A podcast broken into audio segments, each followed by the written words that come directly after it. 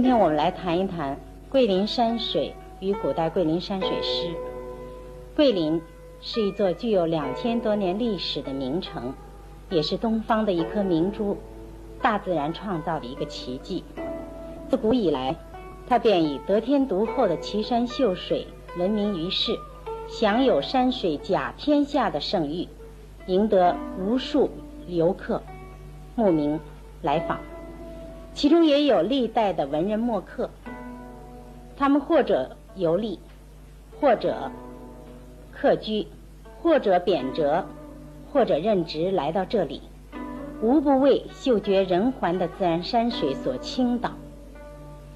在惊叹大自然神奇伟丽的同时，给后人留下了五千多首桂林山水诗。这些诗艺术的再现了。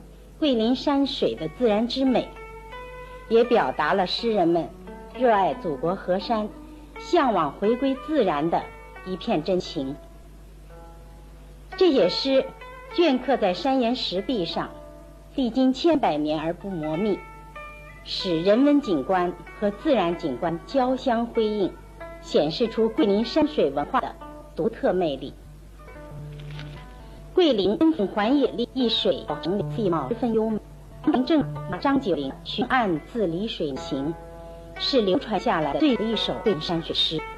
诗中写道：“奇峰急前转，茂树未中基。猿鸟声自呼，风泉气相激。”诗人写自己漓江行舟所见远近上下各方景物。展现了桂林山水的清奇秀美。唐代大文学家韩愈也清美了桂林山。他在《送友人赋的》一首诗中写道：“苍苍森拔桂，滋地在湘南。江作青罗带，山碧玉簪。户多疏翠羽，家自种黄柑。远胜登仙去，飞鸾。”不杂滩，诗人胜在里山优美，物产丰富，更过人境。尤其是说漓江的水像一条青绿色的绸带，桂山宛如美女搭的碧玉簪，比喻极为形象贴切。因此，将作青罗带，山如碧玉簪，便成为描写桂林山水的名句，广泛流传。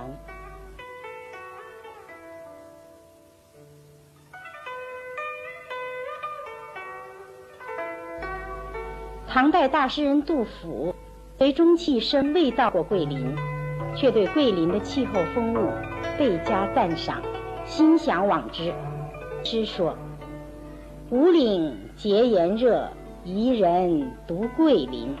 梅花万里外，雪遍一冬深。”也成为人们喜闻乐颂的描写桂林山水的名句。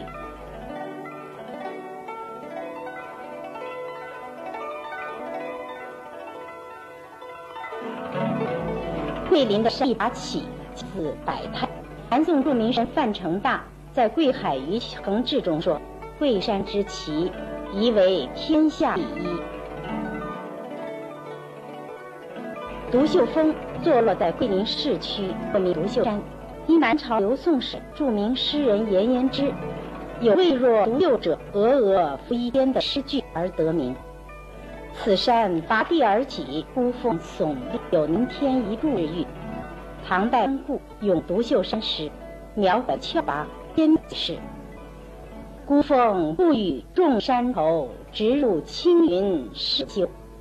会得乾坤溶结义，景天柱在南州。上山有三百零六级石道，如果在朝霞初升的时候登上峰顶。便可以望见群山摇裂，城郭如绣。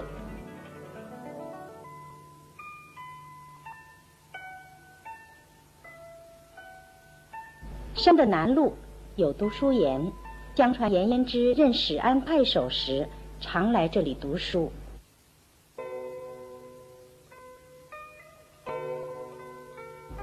山北有月牙池，碧波荡漾，山水相依。叠彩山位于城北漓江之滨，因山上石纹横布，彩翠相间，好像一批批彩绸锦缎相叠而得名。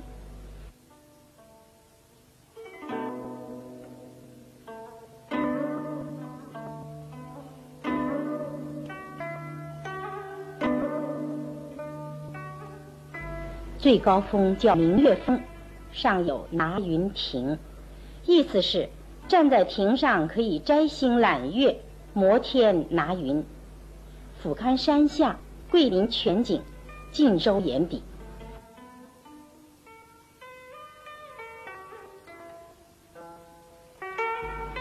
明月峰半山有洞，南北对穿，十分狭窄，常年凉风习习，俗称风洞。清代著名诗人袁枚曾经在乾隆元年和乾隆五十年两次来桂，留下了不少桂林山水诗，刻在石上。其中既有风动的诗说：“泱泱天大风，谁知生此洞？古雁劈山开，千年不合。我身雨里入，风吟更风送。”风洞前有景风阁，在此观景美不胜收。清代女诗人陈长生有《景风阁漓江诗》：“奇石嵯峨古渡头，紫洲红叶桂林秋。洞中穿过高楼望，人在金关画里游。”眼前奇石、古渡、沙洲、枫叶相映成趣，令人陶醉。诗人仿佛的自己置身于五代山水画家金浩、关同的画中。诗里道的头叫木龙古渡，在叠彩山南面临水的木龙洞外，这里曾留下明代大旅行家徐霞客的足迹。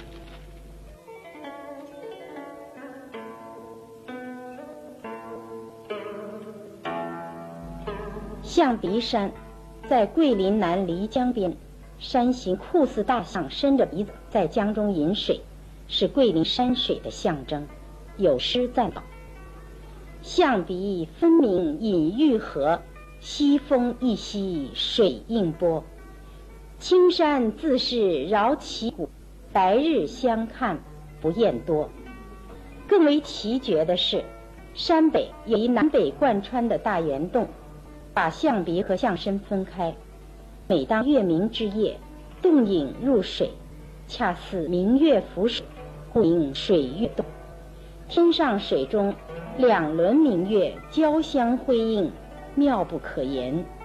有诗描绘了这一奇观：水底有明月，水上明月浮，水流月不去，月去水还流。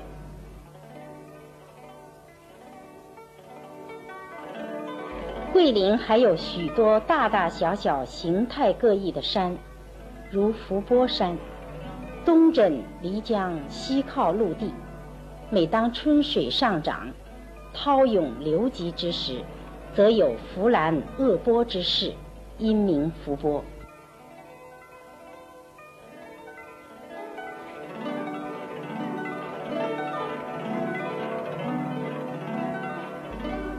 山下有还珠洞，洞内有摩崖造像二百三十吨，其中北宋四大书法家之一的米芾自画像和题词是十分珍贵的历史文物。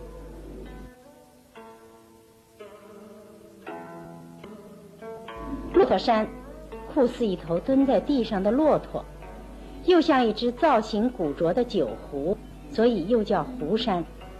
古代这里遍植桃树，每到春天，桃花烂漫，们纷纷赏观赏，留下了不少湖山赏桃花诗。南溪山因城南小溪流经山前而得名，山势险峻，四壁陡悬，是唐代贵州刺史李博开发的名山之一。至今山洞石壁上。还刻有李伯任满回洛阳时所赋“留别南溪》一诗。长叹春泉去不回，我今此去更难来。欲知别后留情处，手执烟花次第开。对南溪山的眷恋之情，溢于言表。穿山，山顶有一穿透的大洞，相传是东汉伏波将军马援站在伏波山上搭弓射箭，一箭射穿的。穿山远看又像一轮明月，所以又叫月岩，也叫空明山。名人于安期有月岩诗：“春时夜圆归，明明月轮上，树影挂横斜。”白如桂枝长，人赞美月岩美如明月，洞口树影婆娑，就好像是月中的桂树长枝。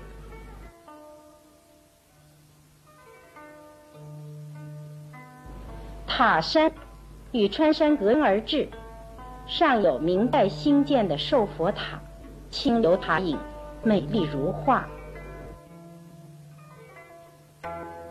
瑶山。在桂林东郊，相传秦代在山上建过地阳庙，因此得名。高山是桂林最的山，也是山，冈峦起伏，气势磅礴。春天杜鹃盛开，漫山野一片火红。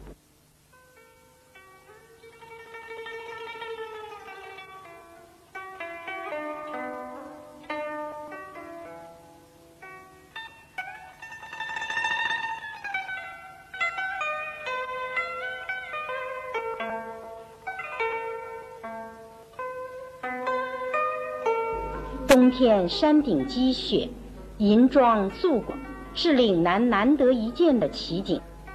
明代姚振直《瑶山冬雪诗》写道：“朔风从天来，吹落瑶台雪，洒向瑶山顶，相看两奇绝。”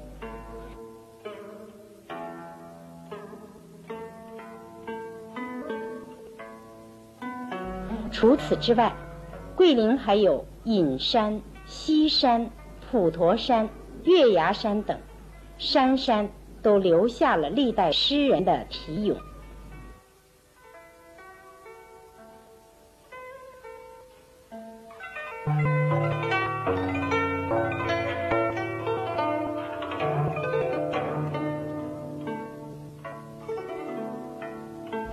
桂林无山不动。无洞不奇，和山的形状奇特相比，岩洞更加奇异怪怪，各种石柱、石花、石幔，组成千奇百怪的图案，令人叹为观止。桂林岩洞中最著名的是七星岩和芦笛岩。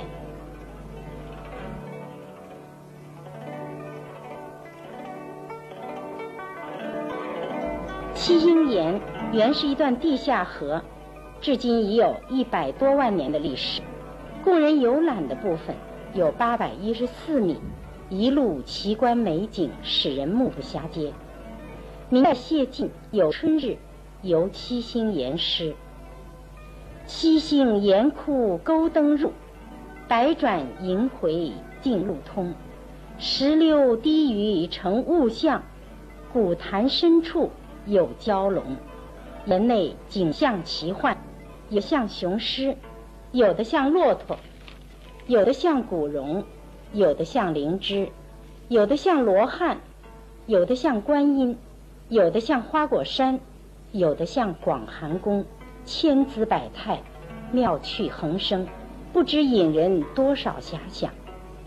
七星岩，古名栖霞洞，意思是栖息在烟霞之中的。神仙洞府，游览洞府，如同进入仙境，正像一首诗中所形容的：“人自世间来世外，洞从山北出山南。”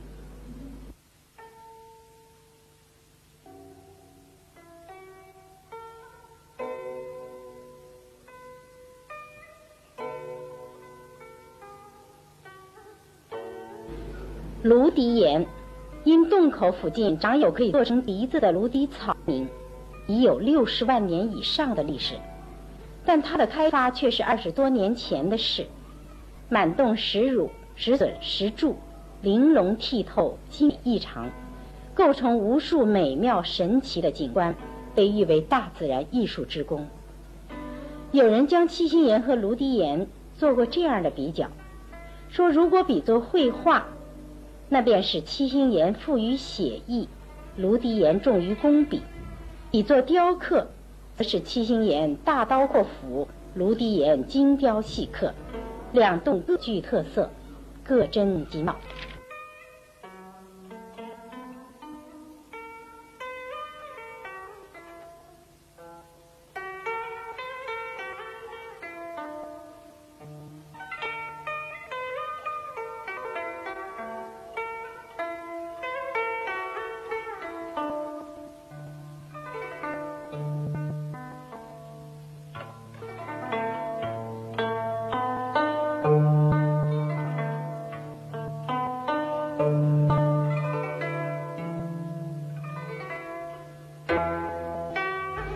华山南麓还有龙隐洞和龙隐岩，共有唐至清代摩崖石刻二百二十余件，其中有不少名碑石刻。最著名的是全国仅存的一块保存完好的宋代的元佑党籍碑，极为珍贵。清代陈元龙赋诗高度评价了龙隐岩洞的历史价值。看山如观画，游山如读史。贵州岩穴奇，石刻穷密诡。岂为考岁月，只可补载记。摩崖固不朽，光焰射离水。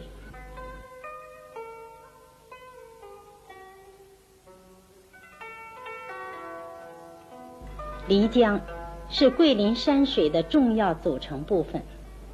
它北起新安，南到梧州，全长四百三十七公里，处处奇峰夹岸，翠竹成林。其中，从桂林到阳朔的八十三公里水程，尤其风光旖旎，引人入胜。不仅山清水秀，洞奇石美，而且有深潭险。飞瀑急流，组成长近百里的迷人的山水画卷。置身其中，谁能不感到心旷神怡？请看《余安期漓江舟行》：桂济轻舟下月关，水眼岭外客行间。高眠翻爱漓江路，枕底涛声枕上山。诗人乘一叶小舟，顺流而下，一路上饱览奇山秀水，心情极为轻快，完全忘掉行旅的艰难。入夜，在江水的涛声和两岸的山影中酣然入眠，更有说不尽的切心快意。袁枚也有诗描写漓江行舟的感受。江到心安水最清，青山簇簇水中生。分明看见青山顶，船在青山顶上行。漓江的水是那么清澈明净，两岸青山的倒影清晰可辨，简直使人以为那一簇簇青山是从水里生出来的。舟行江中。就像是在青山顶上行走，诗人以自己真切的感受和以幻作真的手法，赞美了漓江的水清。诗的后两句已成为写漓江倒影的名句。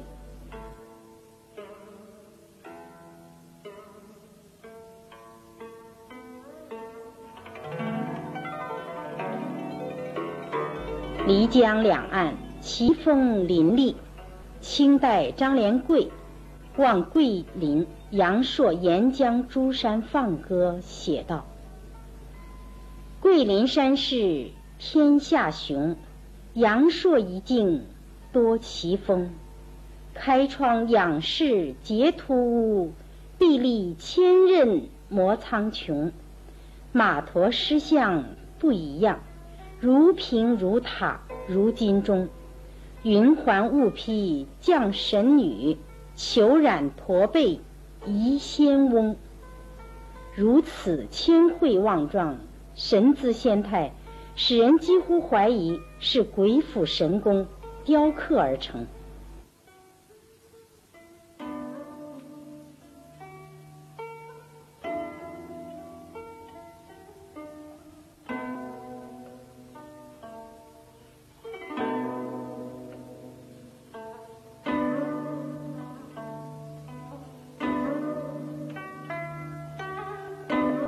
譬如华山，是一座巨大平直峭，纵至江边，石纹纵横交错，色彩斑斓，宛如巨幅画。此山又牛马画，上有各种姿态的马，有的静静伫立，有的抚江饮水，有的昂首嘶鸣的羊蹄奔跑，活灵活现，十分逼真。有无数诗人画家为西娥吟诗作画，是赞叹。宋代邹浩有华山诗：“扫成屏障几千春，喜风吹雨转更明。应是天公最识笔，重重粉墨上纵横。”赞叹华山气势磅礴，粉墨纵横，堪称大自然的杰作。又如清代李守仁舟过华山。淋漓大笔出天工，万古丹青一洗空。我泛轻舟山下过，也应天在画图中。同样盛赞华山，笔墨纵横，天然绝妙，使人间一切丹青妙手相形见绌。除华山外，沿江还可以观赏到形象生动逼真的敬平山、磨盘山、望夫山、罗氏山、书童山等胜景。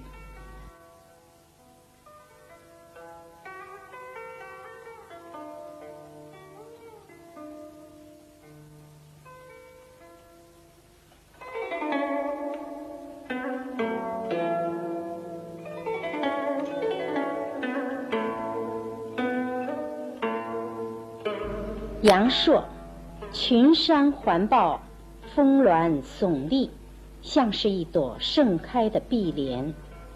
县城位于莲花中心。唐代曾任阳朔县令的沈彬在诗里形容它是“碧莲峰里住人家”。阳朔名胜荟萃，风景绝佳，有“桂林山水甲天下”，阳朔堪称。假桂林之说。北宋名臣李纲曾途经阳朔，作《阳朔山水奇绝》一诗：“绰泛之仪看翠微，人间应见此山溪。无从学得王维首，画取千峰万壑归。”这首诗没有具体刻画阳朔山水。只写自己观赏时的感受。从他看得如醉如痴，连饭都顾不得吃，并由衷赞叹此山乃人间稀有，又为自己不能像王维那样把山水画下来而深感遗憾，不难看出阳朔山水所拥有的巨大魅力。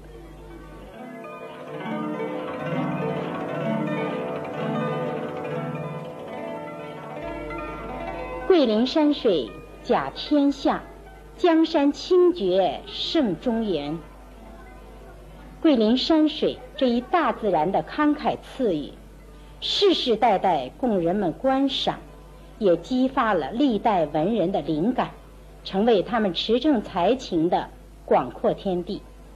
桂林山水和古代桂林山水诗相互辉映，相得益彰。